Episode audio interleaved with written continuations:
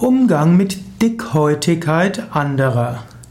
Vielleicht bist du ein sensibler Mensch und du hast manchmal zu tun mit sehr dickhäutigen Menschen. Und vielleicht nervt es dich, dass die anderen oder der andere nicht so einfach versteht, was du subtil andeutest. Wenn du einen dickhäutigen Menschen hast, dann musst du klarer sein. Du musst klarer sagen, was du gerne hättest. Du musst klarer sagen, was dich stört. Du musst klarer sagen, warum dir das wichtig ist. Und eventuell musst du sogar verschriftlichen oder zusammenfassen. Und dickhäutige Menschen haben ja auch den Vorteil, sie sind nicht so schnell gekränkt.